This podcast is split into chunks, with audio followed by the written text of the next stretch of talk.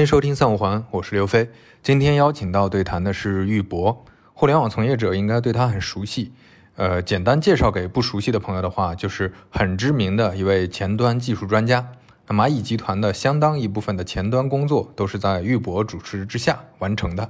他还有另一个身份，就是语雀的创始人和负责人。这是一款文档工具类的产品，很受阿里内部同事的喜欢，也有非常多的朋友都使用过。这次呢，我们就聊了聊语雀到底是什么，它怎么发展到现如今的阶段的过程当中呢，有哪些坎坷，又有哪些机缘？希望对你有启发。我们聊的过程中有一些专业术语或者可能对你比较陌生的产品名词，可以在文稿，也就是 show notes 里查看。今天邀请到的是语雀的玉博，跟大家打声招呼。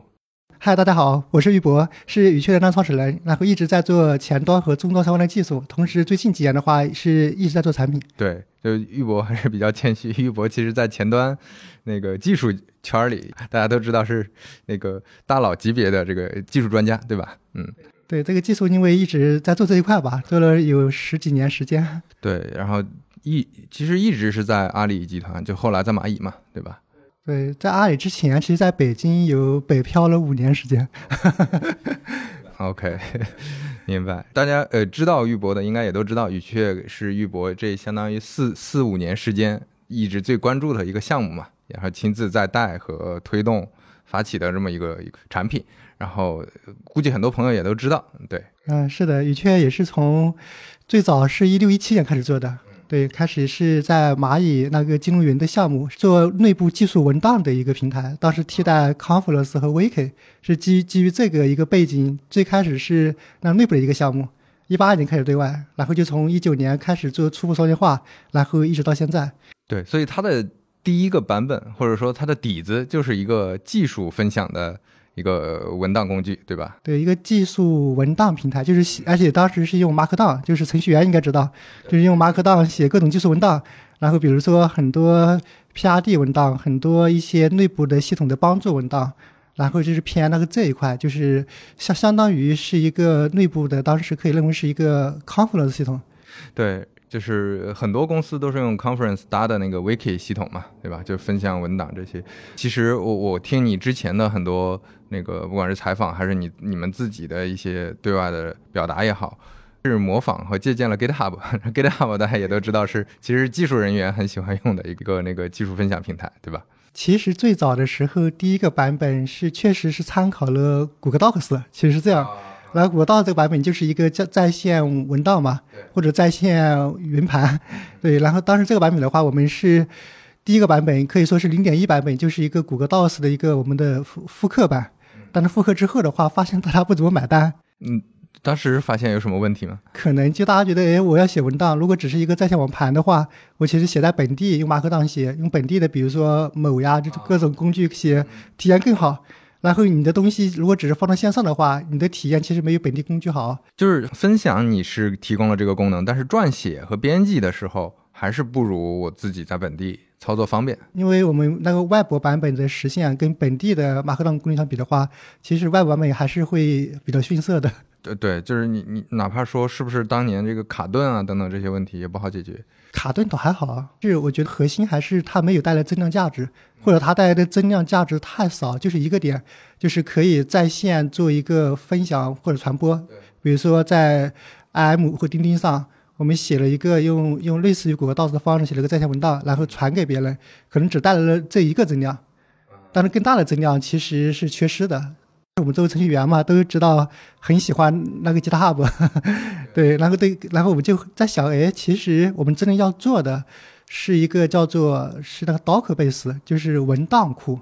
比如说那个 GitHub，它的一个核心是那 Code base，是那个代码库。所以我们会借助这个理念去在想，比如说我们会在想，哎，其实 GitHub 它不光是让文让代码那个在线化了。它其实对代码的组织，其实 GitHub 我觉得实际上是它能够比当时谷歌 Code 早期的很多一些项目先进的地方，就是它对通过代码仓库 Code Base 的概念，对那个代码的组织有了一个很好的呈现和那个阅读体验。所以我们是基于这个思考，说从那个代码仓库往那个文档仓库走。那我们对文档的组织形式，可能借鉴谷歌 DOS 或者借鉴本地文件夹的方式，未必是一个好的方式。然后就我们开始想，哎，是不是应该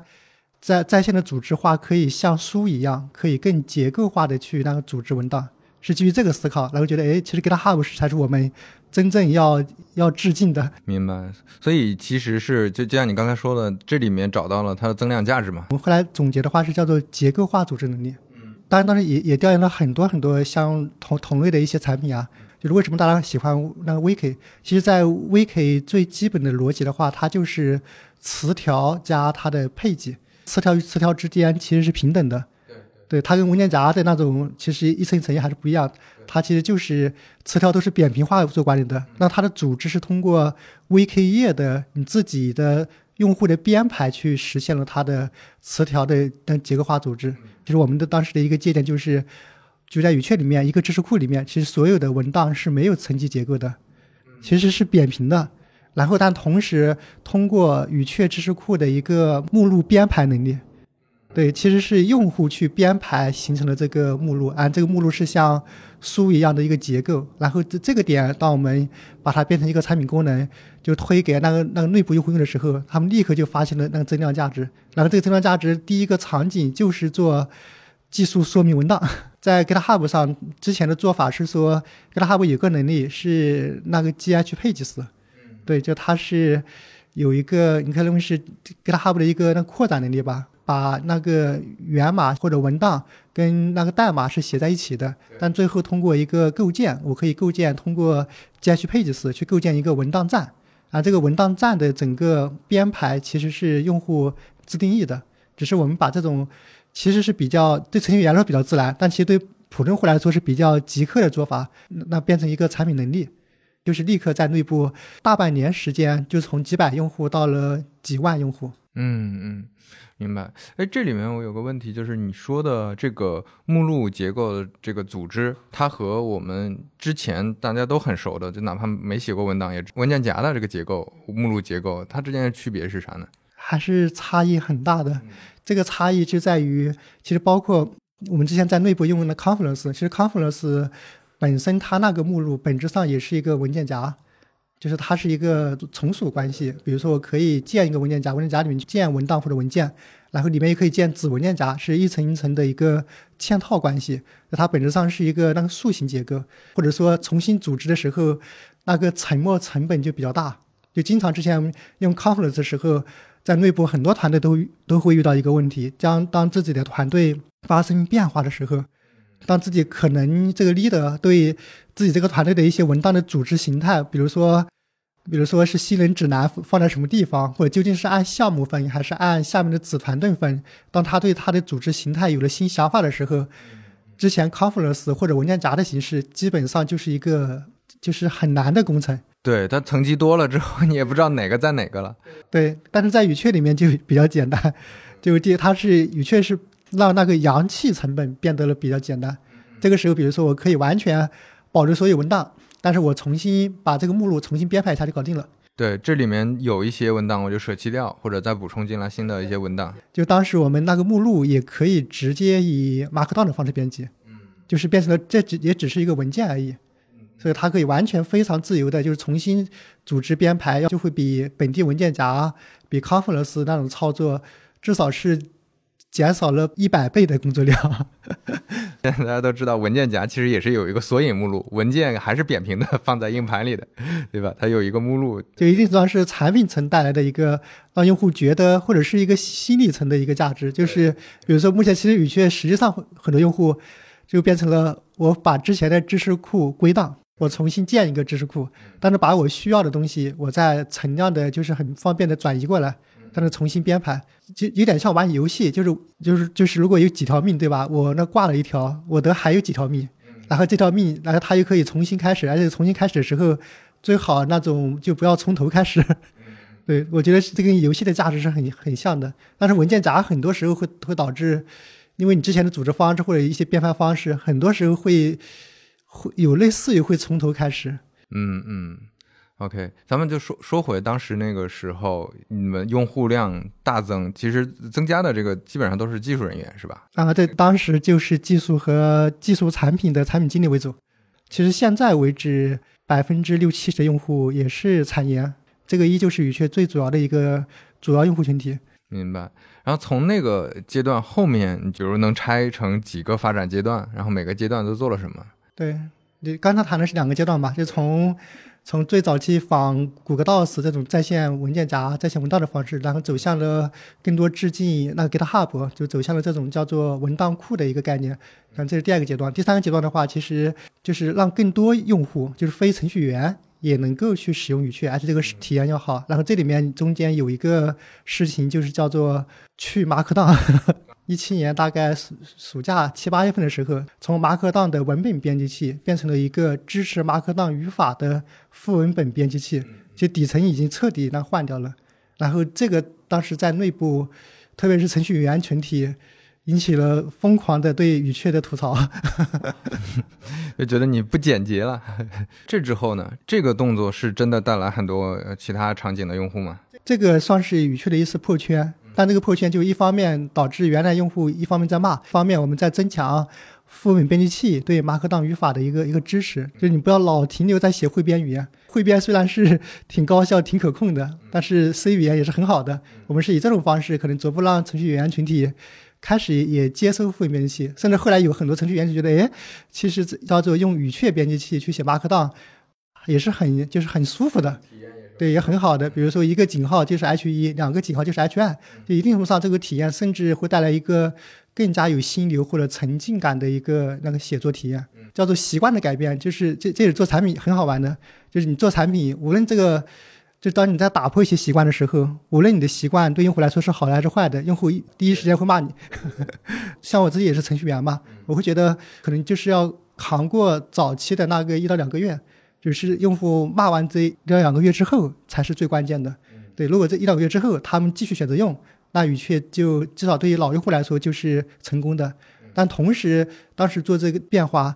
最核心的是想破破圈，就是从程序员用户走向非程序员用户，让产品同学更多使用，让那个运营同学更多使用，包括那个 HR、财务、法务，就很很多不同那个角色人，就因为我们去了马克档，变成了副本编辑器。其实使得就就语雀在阿里内部就那个破圈了，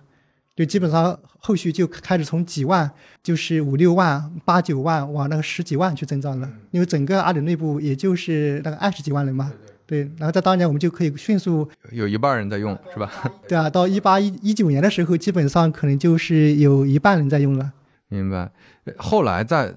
进来的这些人，他们用的场景跟之前有哪些区别？你你们观察到有什么新场景没有？差异很大的。对这个场景很大的一波用户的场景，产研依旧是主力啊，都占了百分之五六十，甚至六七十。但是还有百分之可能四五十吧，是更多的一个人群，他们就是在做协同。之前就是那个 Office 的用户，用 Word、用 Excel、用 PPT。然后有了语雀之后，他们觉得，哎，用语雀我快速写一下，我就可以发给别人，而不要传文件。所以很多时候是变成了替代 IM 里面传文件的体验。但是有了语雀之后，比如说之前我们要做一个工作汇报或者工作总结那规划的时候，它的优势就很明显了，用本地文件写好。意味着你发给老板之后，你就很难修改了，对吧？但是用在线文件的时候，你再去汇报的前一分钟，你还可以修改。然后包括它不需要去管理版版本，但同时它就是分享变变得很方便，一个链接就搞定了。就是那个这种增量价值，就是其实就是在线文档协同。就是在线文档协同的这个这个大场景，当你体验它之前，可能觉得也没什么，也就是一个在线加协同的能力和在线加那个分享的能力。但是，一旦你使用之后的话，你就就感觉就离不开了。然后，然后这里面我自己最大的感触，都是可能在一九二零年的时候，新领了那个电脑之后，居然很长一段时间都没有再去装 Office 了。我觉得这个是一个补充关系。但现在是那个反转了，变成了首先看语雀能不能搞定。搞定了就搞定了，哎，所以你看就很有意思，就是在原来的这个工具功能基础上，就叠加了一个，就是我们如果干讲不讲场景或者不讲数据的话，其实看起来就是叠加了一一点点新的东西。这就是在线分享。但是实际上这个场景一下就覆盖了一个以前完全不支持的场景，或者说覆盖了一个很有很大用户基数的场景。对，这个就很有意思，这就是做产品很很好玩的一个地方。你发现可能从产品侧提供的能力，可能就是那么两三个或者一两个核心能力，但是用户的玩法或者场景，它是非常的多元化的。可能有些场景后来我们自己都没想到，比如说有人有人就开始用知识库去，那个人用户就开始去写博客了，就他发现天来这个东西我就可以，哎，我可以建站，我可以替代那 WordPress。啊，其实就是也是在线分享，然后对，然后又是一个长文，对吧？它就跟原来的播客结构很像，就是可能天然它就是一个叫做在线的一个专栏或者博客，就是知识库的场景就就是就很好玩，就发现能力是能力，用法是用法，就很多我的能力可能是来来源于对用法的一些了解嘛，但是更多的用法又是从这个能力里面是用户那自己那个玩出来的。嗯，听起来就是。前面那个阶段到这个阶段就就是一个自己的一个文文档整理的文档库，变成了一个可协作的团队的一个知识库文档库，这个可能是破圈的关键，是吧？应该是目前看实际发展的话，在阿里内部其实是从先一开始就是一个团队文档库，然后后来被阿里内部的同学完成了一个新玩法，变成了那个个人博客。对，是从在就是语雀在阿里内部的发展是那个一直在的，依旧是那个主场景。然后个人知识管理或个人知识分享是中间是长出来的一个分支。那接下来有又有什么阶段吗？发展到现在？然后其实往下发展，其实我已经有人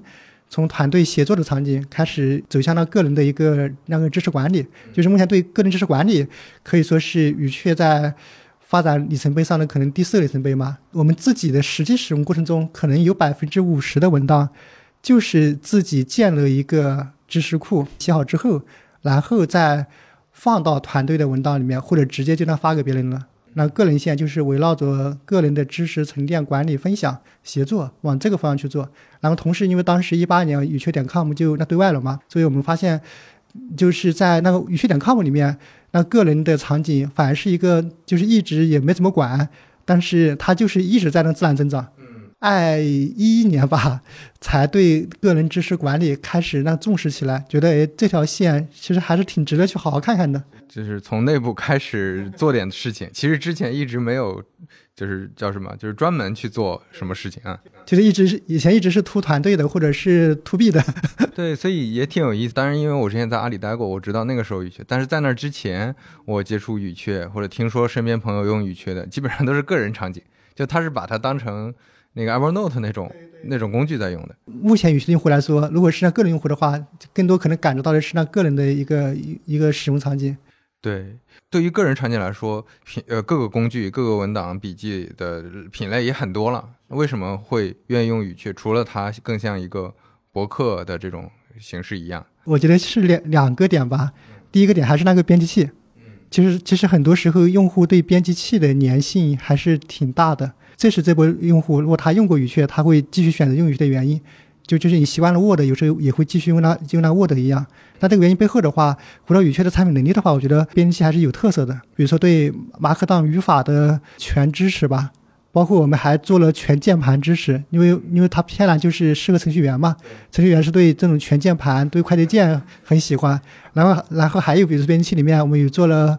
叫做一个卡片能力，租一个斜杠。就能够出来一堆东西，可以各种引入，然后这个能力也是很多用户是很喜欢的。其实确实是种很好的交互形态，就是你不用它的时候，永远不不会它打扰你。我听下来感觉是介于呃最基本的文档工具，比如备忘录和 Office 之间的一种场景。因为无论是备忘录、记事本还是那 Word，一定程度上我觉得都是就经典一代的编编辑器。其实语雀反而是更偏记事本跟备忘录的，是偏轻量的。Office 的很多能力其实语雀是那个不具备的，所所以，但同时就是它会有新的一面。国外的那个 Notion 和那个 Airtable 就是这些产品就会也有相似的一点，比如说那个 Notion 最早期的时候，它除了强调它的那个那个 block 快的能力之外，其实它还有一个东西是叫做重新定义 Word，就就一定程度上就是语雀它不是。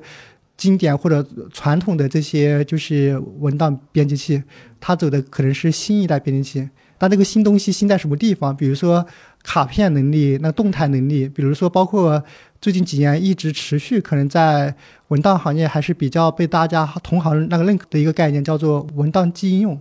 就是文档的那个应用化，也是目前很火热的一个方向。就是希望写文档写完之后就能够变成一个应用，其实也是低代码和无代码的一个方向。是在往往这个方向走，这这个感觉就也是最近什么 AI GC 和对代码影程序员影响，这个感觉是关联上的。其实跟 AI GC 啊，跟这些东西其实都相关的。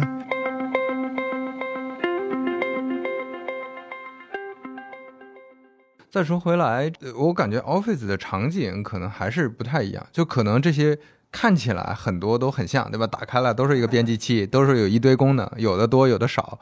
但是实际上，因为有一些，就还是前面说的，有一些些微的区别。你比如说，对于对于 Office 来说，它的功能确实就是强大，就很全，什么东西都有。但是它就会变得很重，就它都是有有利有弊的。那对于语雀来说，你呃，就前面其实讲了很多，它覆盖了哪些场景？你觉得还有哪些场景是觉得哎想覆盖还没有覆盖到的，或者说觉得比较遗憾，挺想去？弥补这个这块场景的这个这个问题的话，其实目前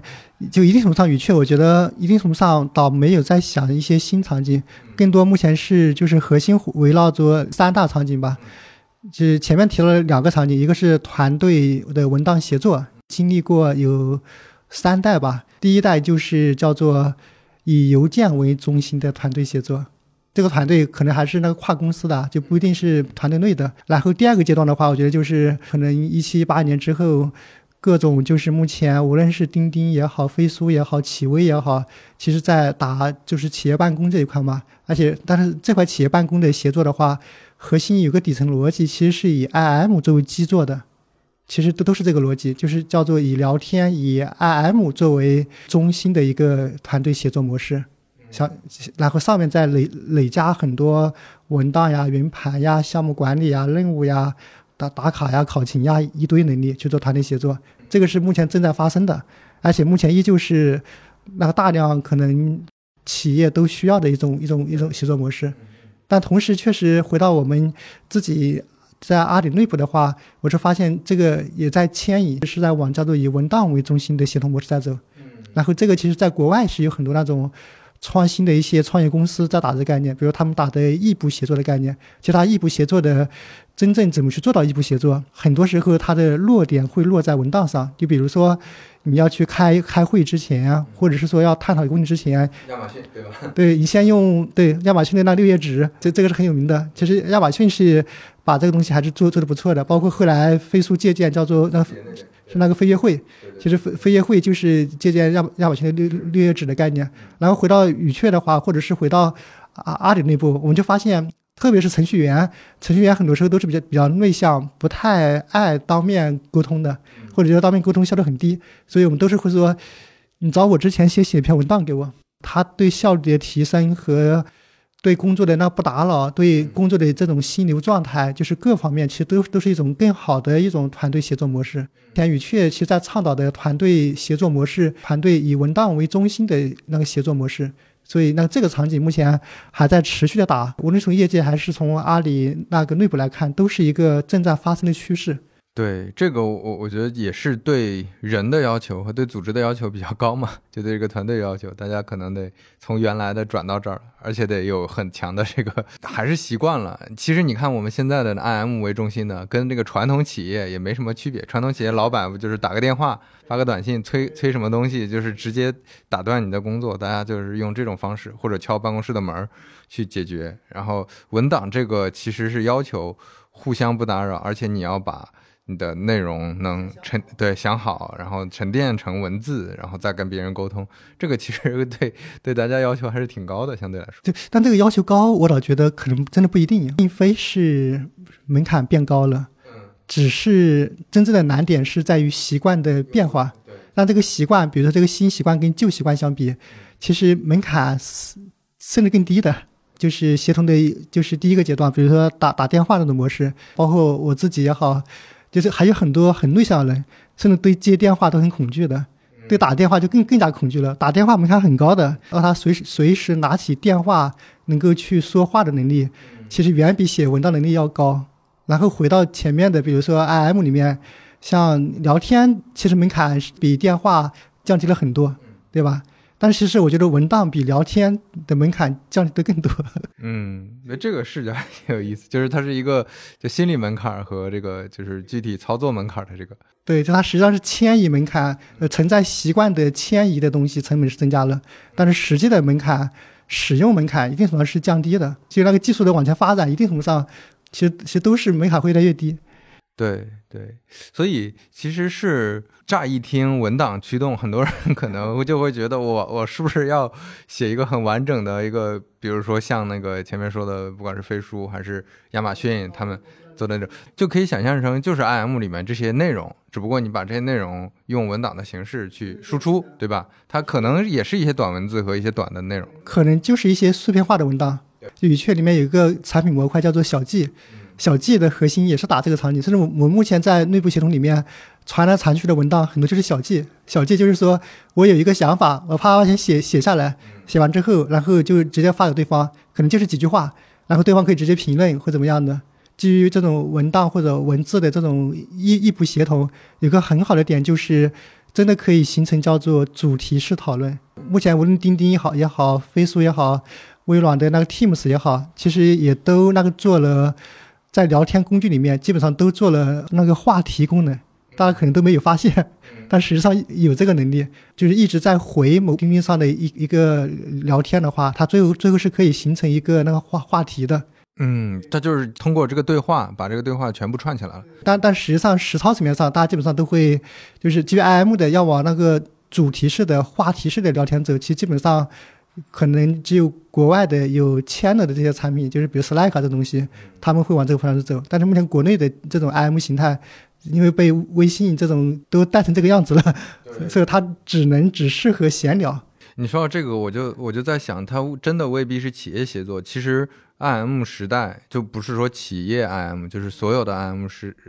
的这个工具的场景里面，大家都普遍存在这样的问题嘛？就说为什么有知识星球这样的产品存在，就是围绕主题、围绕话题去组织内容，能抽象出来。但是你需要一个小编很重的工作，就很多社群都是维护小编，就去整理精华内容，很麻烦的。那如果说有一个这种能能围绕文档，大家去在这里面交流对话之后，还能沉淀下来。其实其实有点像 Slack，对吧？对，当前的用户习惯还是基于这种叫做类似于微信的聊天模式，这这这个依依旧是目前用户的主流习惯。但这个主流习惯要发生一些迁移，确实时间周期是比较漫长的。就核心打的可能还是知识库，基于知识库的这种叫做过程式加沉淀式的这种，就是知识库级别的产研的这个那个协同，就是这这个是因为 Confluence 已经那证明了这个市场是存在的。同时，语雀可以比 Confluence 还可以进一步增加更多的一些那增那增量价值。所以这个是第一个场景，就是我们称之为叫做团队文档协作。对，然后第二个场景其实更多就是那个人场景了。其实我们讲的是叫做个人知识管理。就是目前知识管理的话，可能跟大家理解的 iOneNote 呀，或者是说目前就是各种有道宾笔记，稍微有些不一样。就是这个可能有关注上次发布会的，那很有感知。语雀目前倡导的是知识管理那个三点零，就是一点零是那以记录为中心，然后知识管理那个二点零的话，其实就会以记录和那个整理为为为中心。那三点零的话，就是除了记录跟整理之外，其实更大更多强调的是分享。其实这个分享就很好玩，就目前无论是像少男做 Flomo 对吧，像小包童，还有那个池坚强最近发布了莫名变迁，其实背后的理念，我后来想了想，大家都是殊路同归，其实都是强调分享的价值。明白这个的具体场景，你有观察到有什么有意思吗？就除了刚才说的博客。博客是一个很大的场景，其实目前在语雀的里面是把通过产品能力是把它包装成了叫做花园，就是对吧？数字花园或者我的花园，它强的是说每个个体都可以去构建自己的知识体系，然后这个知识体系的话，可能就像一座冰山一样，那冰山的话可能有七分之六是在水面以下的，但是有七分之一是在水面以上的，但是整个这个冰山其实就是。你自己的知识集，或者是你自己的知识数字花园，是这样的。然后这个浮在水面以上的那部分，其实就是目前在语雀上说的，你可以开通我的花园。然后就就整个数字花园也也包括那个私密的部分，但是那那个你开通的那对外的那个我的花园，其实是一个随便演唱的部分，就更多是变成了你在各种知识学习整理过程中，最后你的输出你是可以被别人看见的。然后这过程中，就是花园与花园之间也逛一逛。目前我们有一个产品叫叫逛逛，是 跟淘宝的那个逛逛一个名。对，跟跟那个其实没关系，只是后来觉得觉得他取了这个名字，他更多是逛淘宝嘛。对，或者逛集市、逛淘宝这个概念，我们其实因为是来自于花园，你要去花园，怎么能逛花园？感觉是跟那个之前的博客还是不太一样，因为之前你跟我聊，我大概能 get 到是想说，大家在用这个去自己整理自己的知识、整理内容之后，还能有一部分再拿出来变成可分享的部分，因为就像你前面说，它是能比较方便的去编排和去整理的。那哪些要分享出来，哪些整理出来，它这个事儿就变成一个可能方便操作的一件事儿。其实，甚至一定程度上，我们都希望说，这个就是个人开的这个那个人那个花园，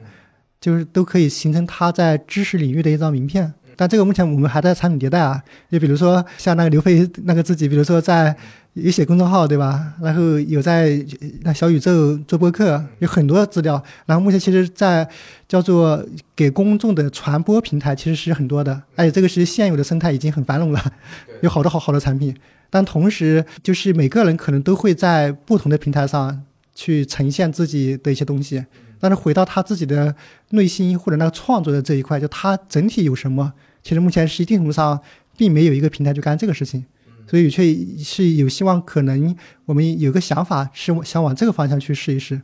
就比如说后续，比如说打开刘飞的那个在宇宙上的花园，可以看到他在小宇宙上有哪些播客，公众号上最近有什么更新，然后在 B 站上有什么视频，然后他同时有有写什么样的一些小感想，怎么样的，是形成了他的一个叫做真的是他自己在经营的一个花园。但这个花园其实是一个。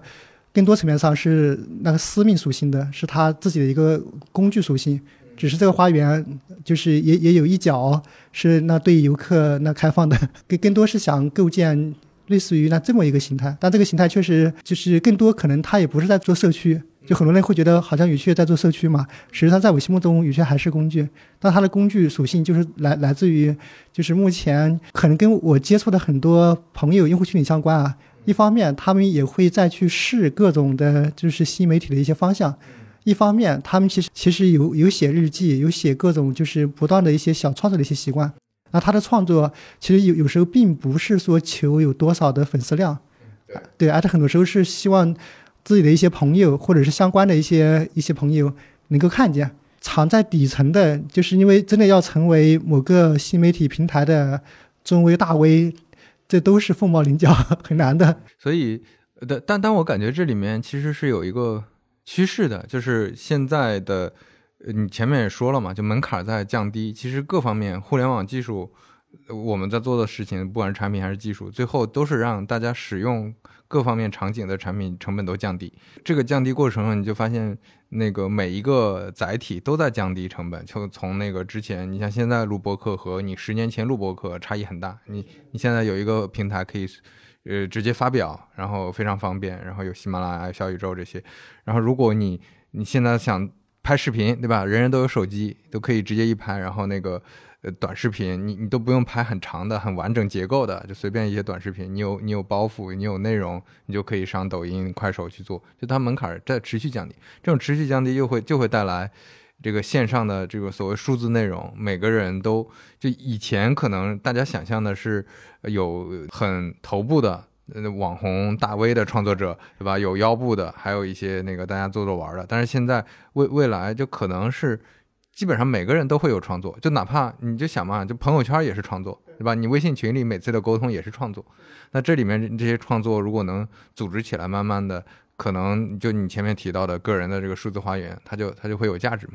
当然，你们这个名字确实会产生误解，就是大家一听花园，感觉是琳琅满目的好多人在里边，对吧？但实际上你们想表达的是个人的花园，而且很多时候是私密花园。因为这个名字也是想了很多，因为这个也是来自于业界的一个概念，是叫那个 digital garden，就是往这个方向走的。那这个东西跟跟早期外部的，就是一些畅想也是相关的。嗯比如说之前大家也接触过上恩计划呀这些，它本质上也是在构建一个可能更广域的一个内容与内容的一个分享连接体系，是在干这个事情。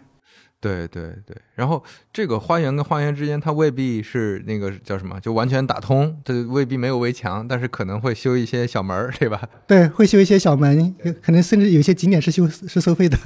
但是有些是免费的，可能跟传统的博客专栏，或者说大家看到的目前这些新媒体的一些，无论是像抖音呀，还是 B 站，有些不一样的地方啊。其实核心。目前花园可能还有一个理念，我们在尝试在通过产品表达，想能够表达出来的，就是叫做去焦虑化，就或者是从之前的很多产品的时间流，就就走向空间或者是空间形态。就比如说，你对某个领域感兴趣，其实很多时候，比如说你想研究某个流派的那个哲学体系，其实这个哲学体系的东西跟时间流没有必然关系。对，它其实是一个叫做，如果形成一个体系的话，它本身就是一个空间有结构的。比如从古希腊，然后到欧洲中世纪，然后西方东方，就是各各方面，它每个流派或者是有哪些哲学家的理念，就是怎么发展，它必然就会形成了一个其实偏空间结构的一个知识体系。然后这这个东西如果能够通过花园给承载出来，其实我们是希望说。也许后来后续也许语气上存在一些叫做那哲学花园，存在比如说是那个 AI 花园，然后你对某个感兴趣，应该去逛相应的花园，然后逛完之后，你对这个相关的一些知识体系，你就可能有了一些初步的了解。对，这里面还是听起来这个逻辑还挺 Wikipedia 的，对吧？对，其实但是 Wikipedia 它又是一个。叫做公众一起去维护的。对，这个页面其实是没，当然也有署名了，但是实际上它不属于个人。就是维基百科的话，我觉得一定程度上是一个中心化的人类共创的奇迹，也是一个。然后雨雀花园里面，刚才谈谈到这个偏空间的一块的话，更多是想走那种分布式的，就是它变成了，就是说它是那个打散的，可能从一个维基百科变成了可能。成千上万个维基百科，当然这这种那个所有权其实是归这个个体甚至是这个小团队的，是往但这个方向目前我们还在探索，因因为这个方向刚好也很好玩，就是又发现又会很适合 to B 方向，就是企企业知识管理，对，就是目前就刚才谈了两大场景嘛，一个团队文档协同，一个是个人知识管理，然后第三个场景其实我们是算是。之前我觉得做的不太好，但是目前越来越可能会成为语雀一个核心竞争力点，是就是组织或者企业的知识管理。哎，在国内目前做这一块的是一些老牌玩家，比如说兰陵呀、致远呀，像像这个领域。但这个领域之前虽然他们他们目前未必会提供在线文档，可能更多就是之前是基于对传统文件的，然后把它线上化，加很多属性标签去做管理。但实际上它确实做到了。叫做就是传统中小中大企业的一个体系化的一个当知识管理，然后在这一块其实也是语趣目前在是是在探索的，就是目前每每家企业只要它的存活时间就是往前有个几年时间，它基本上就是很多一些业务知识，很多一些它的一些就是整个那个组织文化体系，其实都是需要一套那个结构化的沉淀的。对你，你说这个其实想问一个问题：去梳理知识，然后去做一个知识库的结构，去做知识管理，这个逻辑去做的话，会不会有那么多的知识？会不会有那么多的内容和去创作者？因为就像你说，就可能企业是有这个需求的，然后对于那个互联网公司的呃产研团队是有的，但是在其他的那些，比如说就比较传统企业。或者说传统那个场景下的一些这种协作上，或者说大部分普通人不是说日常会在网上创作很多内容的人来说，也能用上这个工具，还是说这个真的就拔得太高了，对吧？它调性太高了，用的人很少。这个也挺有趣的，有趣空间的一些企业客户吧，有好多我们完全没有想到的场景。可能举几个例子吧，中国电电信啊这些营业厅，因为他们的这种人员的更替其实比互联网企业可能还会频繁一些，那么他们为了保证。就是他们的整个就是操作流程、新人培训的一个传传承性，那他们有些营业厅就会开一个语雀空间，然后把这个新人上手指南，就是各种应该客户常见的问题应该怎么回答，常用的一些日常的 SOP 应该怎么样的，然后通过语雀知识库就是有条不紊的那个组织起来了。那组织起来之后，那当时有个营业厅的一个那负责人就跟我说啊，这个东西太好用了。他说自从有了这个之后，每次有新人入职的时候，他只要把他拉到空间，让他去看这个知识库就搞定了。对，并且他的知识还发现还可以不断的更新。他更多还是回到了一个那工具属性，就同就就是凡是知识工作者相关的这些工作，他们的工作内容，包括一些工作方法，其实都可以通过语雀把它那个沉淀起来。语雀的第一个客户其实都也是让我们很惊讶的，其实是成都的一家旅游公司。呃，你说第一个客户第一个付费的是吗？对，第一个付费的，这个是在一九年的时候，我们刚刚开通语雀付费那公文的时候，旅游公司嘛，就他要做很多旅游线路。然后他每每个旅游线路，比如川川西行，他就会去把很多景点每个景点的介绍，这个景点当前的一些情况，都通过一个文档、一个知识库给它组织起来。然后就是每条线路它都会形成一个知识库。当时跟我们聊的时候，他说整体来看，就是目前他的知识库越丰富，他的业务就越好。其实咱们上次见面的时候也聊过这个事儿，就是“知识”这个词儿。让人觉得太就太高了，对，但但是实际上，就像你刚才说的，就我们日常生活中的一些嗯那个工作技巧或者一些工作的小知识，会议室该怎么怎么去租，对吧？会议室怎么去借，然后那个该怎么跟人沟通啊，或者说考研的时候你应该哪哪本辅导书怎么样等等，这些很多场景其实。我觉得就是被知识管理这个高大上的词儿，很多人给误导了。因为你前面你看你自己举的例子也是哲学，就上来就说哲学了，那很多人觉得哦，那是不是我要研究弗洛伊德，我才需要用到语雀？举的例子不大好，所以更更多层面上看到的知识，其实更多是偏真的是各种使用技巧呀，一些工作的一些方法心得呀，一些那个学习点呀，就是这个才是主流。还有一波用户群体是学生群体。真的就在做笔记，对，就是它很多功能性的这些知识、这些内容也是也是完全可以用的嘛，就它是很有价值的。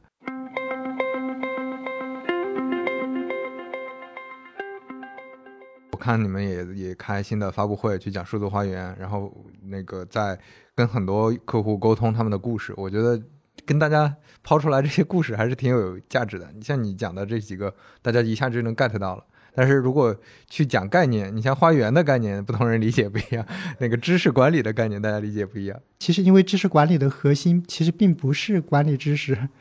企业知识管理的核心是管理知识，但是个人知识管理的核心并不是管理知识，就是个个人知识管理的核心还是会回到叫做学会知识，或者是说让知识能够能能够让内化，能够真的让自己学会得到成长，就是这个才是知识管理的核心。对对，就知识管理，其实它它更原本的含义是有这些知识摆在那儿，我怎么组织一下它，怎么使用好它们。但是实际上对大部分人来说，是学习的过程中我去做一些组织编排，能更容易去吸收。其实目前我我以我自己的理解的话，知识管理它更本源的含义还是会回到叫做企业的知识管理。然后在这个比如企业有各种各各样的一些。信息也好，知识也好，它要分门别类，它要传承。但是目前我们很多时候谈的那个人知识管理，两个领域 是很不一样的，但都被用都叫做知识管理，很容易产生那误解。所以现在也也没有很好的解法，是吧？我我自己的解法可能就是可能会可能不断在强调知识管理三点零，就会强调那记录单有价值，整理也有价值。但是回到个人知识管理的话，一定要回到。通过分享的方式，让你自己有收获，甚至分享都是源头。很多时候我们说记录、整理、分享，以为那个记录是开始，其实不是。就很多时候可能分享才是开始。嗯，前面我们聊了这么多场景，聊了这么多那个故事也好，或者这么多需求。其实会发现，也是很多人在看语雀的时候会比较疑惑的一个点，就是语雀很多事儿，就是当然这里面你讲完前面的阶段发展，大家也能感知到，其实很多是自然，或者说也不是你们主动呃发起的，但是这些场景或者这些用户确实是在不同的呃地方确实是在用不同的功能。那这个你是怎么看待的？比如说语雀未来发展，你是希望还是继续多面开花，还是要去收窄，让大家就更集中在某个场景上？还是 to B to C 上怎么思考？对，嗯，其实目前导致我们团队那个内部，其实近期也不让在想这个问题嘛。目前其实已经有了非常明确的一个答案，这个答案就是分成就是两条线，一个是主线，一个是辅线。就主线还是会围绕着语雀从一六一七年诞生之初的定位出发，回到叫做团队文档协同。就是这这个是我们非常笃定的，就团队为核心，而且它的它的价值对中小企业的价值，甚至对那自由职业者的那个价值都都都是很大的。因为我们说更多是面向中中小微，中小微的话，按工信部的一个定义，其实就是几个人，其实就是一个那个微型组织了。对，所以在这种情况下，而而且也确实我发现，其实目前用语雀空间的用户里面有不少，其实就是那那个创业者。然后他的筹备公司，甚至公司在那个早期的时候，他就是用语雀，他是还是挺方便的。所以这个就团队文档协同，围绕着那个工作去做，一定是目前语雀的一个那主线。对，但确实这里面会逐步把一些偏企业的知识管理作为一些功能模块给那个给那个强调出来，但是更多这是围绕着企业侧的那个文档协同。然后那个副线其实就就是那个个人，可能更多强调的是个人的知识，就个人学习成长，希望有些是能够帮到你的。有些小技以目前的那个花园，甚至以后可能会往那种非常轻量级的那个专业社区的方向去做一些探索，但最终都是想构建一些叫做能够让你产生兴趣，甚至有主动分享那个意愿的一个就是这种场场所场合的方向去做。最终其实就这两个方向，一个团队文档协同，这一定是那个主线；然后个人学习成长，这这是一个辅线。这两条线上会有你们现在团队会有明确的预期吗？就未来产品应该做成什么样子？嗯，团队文档协同会有明确预期。对的，这个就很简单，养活自己。对，而且这个应该目前来看还是已经快养活自己了。商业模式商业化，就其实也是语雀这些年在探索的嘛。一开始它可能当成了一个内部工具嘛，但是现在要自己独立出来，那其实很多思考方式估计都会发生很大的变化。整个商业化这一块，我觉得谈营收、谈这些东西，其实都是很好的一个点。包括这次可能大家也有关注语雀前不久的那个定价的一个修改嘛，也引起了很多用户的吐槽。对，那这个吐槽吐槽背后的话，因为我们背后其实一直在看数据。其实数数据本身还是挺不错的，对，就还是要看 怎么做嘛，就用脚投票嘛。不管什么产品，你一一旦涨价，肯定是有吐槽的。但是你就看你，就像你前面说的，你改了之后，过几个月，大家是不是会留下来？呃，他认可你这个价值，这个比较关键。哎，我们刚才一直聊的还是呃从那个用户视角，或者说我们内部视角怎么看这个事儿。那现在。还有一个大家会讨论语雀的时候比较关注的一个视角，就是现在大家也知道那个 企业协作领域太卷了，包括你们内部也有很多竞争，因为大家都有文档，然后只要做企业协作，都在做类似的事情。那这个，你你觉得语雀在这方面有什么优势？确实一个很很很好的问题，而且也是一直以来语雀团队在想的问题。其实语雀的优势的话，就是跟这同类产品的一些差异化竞争优势。其实我我们自己的总结可能有四个点吧，其实有两个点可能最终会走向同质化，就是第一个点就是文档编辑器，到目前为止，我觉得语雀编辑器还是有那么一丢丢那个优势的，特别对于喜欢语雀这种比较简洁的轻量级的编辑器来说的话，其实语雀这个编辑器的优势还还在，但确实文档编辑器的优势很可能会被同质化掉。第二个优势的话，其实就是目前语雀的整个那个安全体系。其实目前语雀用的可能是跟整个支支付金融相关的一些一些基础设施，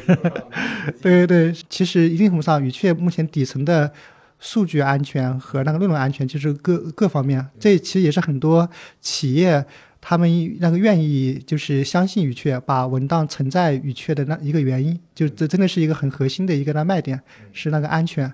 对，然后第三点的话。就比较有意思。其实我自己会觉得很核心的一个卖点，就是目前我们的结构化知识库。就目前这个结构化知识库的能力，同时的话，就是语雀，因为我们是就是专门做知识库的嘛，就是我们在这块的投入，一定程度上在人员投入上，其实是远大于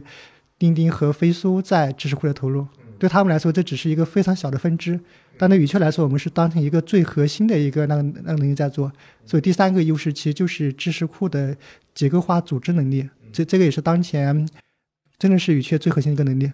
对，然后第四个能力我觉得也是很好玩的，就是其实语雀因为它只做就是团队文档那个协同这一块，所以就使得它很聚焦，它会变成一个那个单品。我们也是发现语语雀现有的客户里面会采用很多混用的模式，比如说用语雀做文档，用用腾讯会那会议然后去开会，对，然后可能用飞书那个做那个 OKR，